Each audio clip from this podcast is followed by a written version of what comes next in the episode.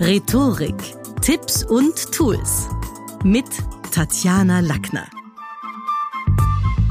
In der heutigen Podcast-Folge geht's darum, CEO des eigenen Lebens zu sein. Also be Boss deines Lebens. Als ich 2008 den Führungskräfte-Bestseller Be Boss 33 Stolpersteine beim Führen und Kommunizieren geschrieben habe, da war ich mit meinen Gedanken zur Führung bei, ja, so ein bisschen bei der Aussage, wer die Menschen bei ihrem Lebensmanagement beobachtet, der ahnt, wie sie Menschen führen. Und heute, mehr als 33.500 Trainingstunden und zehn Jahre später, bin ich umso überzeugter davon, dass jeder, der in die Führung möchte, zuerst ein guter CEO für sein eigenes Leben werden muss. Und es kann zum Beispiel schon beim Family Business beginnen. Also Frage Fit for Family Business. Laut dem Münchner Hirnforscher Ernst Pöppel treffen wir jeden Tag rund 20.000 Entscheidungen. 20.000. Und natürlich lassen sich die nicht abstellen. Das sind jetzt nicht immer nur absolut hochtrabende Entscheidungen. Manche sind schnelle Entschlüsse und ganz unbedeutend. Da geht es um die Frage, was weiß ich, soll ich gleich aufstehen oder bleibe nur liegen? Mache ich in der Früh Sport oder erst nach dem Job? Mag ich eine zweite Tasse Kaffee? Also nicht immer alle sind oh, mega gehaltvoll, sonst kämen wir nie auf 20.000, ja. Früher hat man auch noch ein bisschen an das Kopf- und Bauchhirn geglaubt. Und natürlich gibt es rationalere Menschen und solche, die emotionaler an Entscheidungen rangehen. Aber ich finde, da hat der, der Nobelpreisträger Daniel Kahneman ein schönes ja, ein, ein cooles Buch schon. Ach, das war sehr am Anfang schon des Jahrtausends 2020 ein, ein eindrucksvolles Buch hm, vorgelegt mit dem beziehungsvollerweise mit dem Titel Schnelles und langsames Denken. Also unglaublich viele Entscheidungen haben wir neben den beruflichen Aspekten rund um die Karriereplanung im Zuge eines Jahres zu fällen. Manche sind langfristig, einige nur für einen kurzen Zeitraum und das ist privat ganz genauso. Denn auch privat verlangt uns unser jeweiliges Lebensdesign klare Entschlüsse ab. Die Art und Weise, wie wir wohnen wollen, wie wir leben wollen, hängt natürlich mit unseren persönlichen Präferenzen zusammen, manchmal auch mit den finanziellen Möglichkeiten, die dann unserer Selbstverwirklichung auch Grenzen aufzeigen. Und wo fängt es an? Also wenn man das eigene Leben schon so ein bisschen als Management ähm, Übungsbühne sieht, dann geht es los bei der Frage, welchen Kindergarten soll der Nachwuchs besuchen? Private oder internationale Schule oder doch lieber irgendwas aus dem öffentlichen Angebot? Wohnen wir lieber am Land oder in der Stadt? Wo wollen wir unsere Kinder aufwachsen? Wen wählen wir politisch? Und dann die Frage, auch wenn Eigentum angeschafft wird, was denn überhaupt, Wohnung oder Haus? Und manche Entscheidungen nimmt uns der Blick in den eigenen Geldbeutel ab. Andere sind bei Betrachten unseres vollen Terminkalenders schnell getroffen. Man sagt, du, da kann ich nicht, da habe ich was, geht sich nicht aus, muss ich absagen. Ich glaube, dass dass wir, wenn wir zum Beispiel Eltern sind, von wegen Management, irgendwann alle mit den ernst gemeinten Haustierfragen konfrontiert werden. Also vielleicht nachdem wir das Pony und die Alpaka-Zucht schon abgelehnt haben, bleibt dann zum Kuscheln immer noch die Frage Hund oder Katze. Und vielen ist klar, dass sich ein Hund plus viermal am Tag und das am besten im Wald, Gassi gehen, in der Großstadt kaum ausgeht. Manche haben auf der anderen Seite beim Thema Katze Glück, weil irgendjemand in der Familie vielleicht eine Katzenhaarallergie hat, dann ist das Thema auch wieder schnell erledigt. Und dann später kommen die Jahre, in denen unterschiedliche Talente beim Fortpflanz gefördert werden sollen. Und da will vielleicht die Mama, die setzt auf das Thema Instrument und sagt, es ist wichtig, auch musikalisch was zu wissen und nicht Notenanalphabet zu sein oder vielleicht Sprachen sind wichtig. Und der Papa findet aber, die Kinder brauchen Sport, das ist viel wichtiger, weil es den Charakter formt. Und alles zusammen ist aber klar, dass sich neben der Schule nicht ausgeht. Und dann haben wir ja auch noch die Meinung unserer eigenen Pubertiere.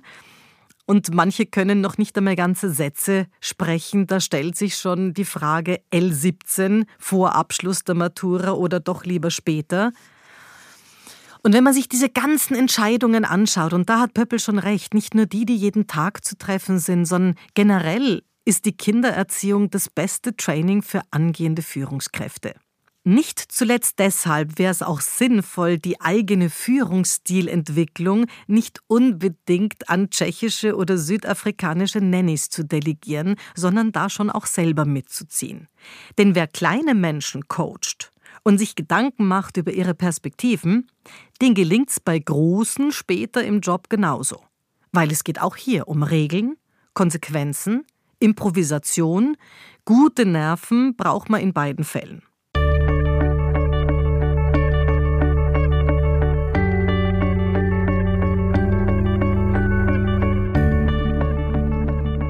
Und dann gibt es natürlich noch die ganz privaten Entscheidungen, die auf uns lauern. Zum Beispiel rund um das Thema Friends and Family. Wen laden wir zu Silvester ein?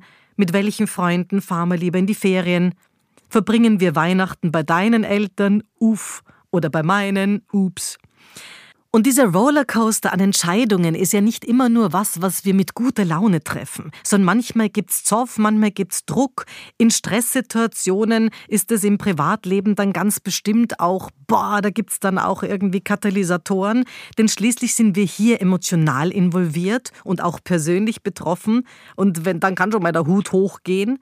In fast jeder Liebesbeziehung finden sich Altlasten, verborgene Giftfässer, über die man nicht reden sollte, oder thematische Minenfelder, auf die man im Gespräch besser nicht tritt.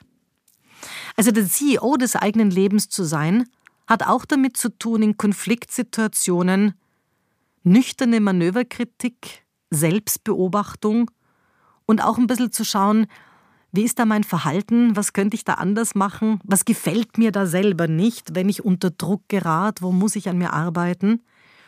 Was hat sich über die Jahre an meiner Streitkultur vielleicht auch verändert? Denn klar ist, Führung ist immer auch eine Frage des Stils. Und die Dialektik zwischen dem universalen und dem partikularen Ansatz, die ist nicht erst seit Aristoteles umstritten, sondern die erleben wir auch in der Kindererziehung oder in der Mitarbeiterführung. Genau dort ist sie auch von großer Bedeutung. Also Beispiel. Während die einen davon überzeugt sind, dass es wichtig ist, Beziehungen über Regeln zu stellen, gelten im universalen Ansatz ganz klar Regeln vor Beziehungen. Dort wird auch lieber von Vereinbarungen als von Verhandlungen gesprochen. Im Sinne von, du, das haben wir ausgemacht, wir haben das vereinbart und das verhandelt man dann nicht. Auch der Blick in die Zukunft ist bei der universalen Betrachtung wichtiger als die Analyse des Jetzt oder der Vergangenheit. Mir fällt es immer wieder auch im Coaching mit Vorständen auf, dass Menschen, die einen universalen Führungs Führungsstil pflegen, sehr stark ihre Machtkoordinaten im Blickfeld haben. Man erkennt es an Sätzen wie Was liegt es biegt oder Alles, was zählt, sind Ergebnisse. Und da gibt es klare Vorteile. Der Vorteil ist, diese konstante Arbeitsweise schafft sowohl für Kinder, aber auch für Mitarbeiter klare Spielregeln und gibt schon auch Orientierung wohingegen beim partikularen Führungsstil die Beziehungskoordinate im Mittelpunkt steht. Da geht es dann eher um Fragen wie was lässt sich an unseren internen Gesprächen verbessern oder wie geht man bei uns mit Menschen um, wie ist unsere Streitkultur, wo braucht es eine situative Flexibilität.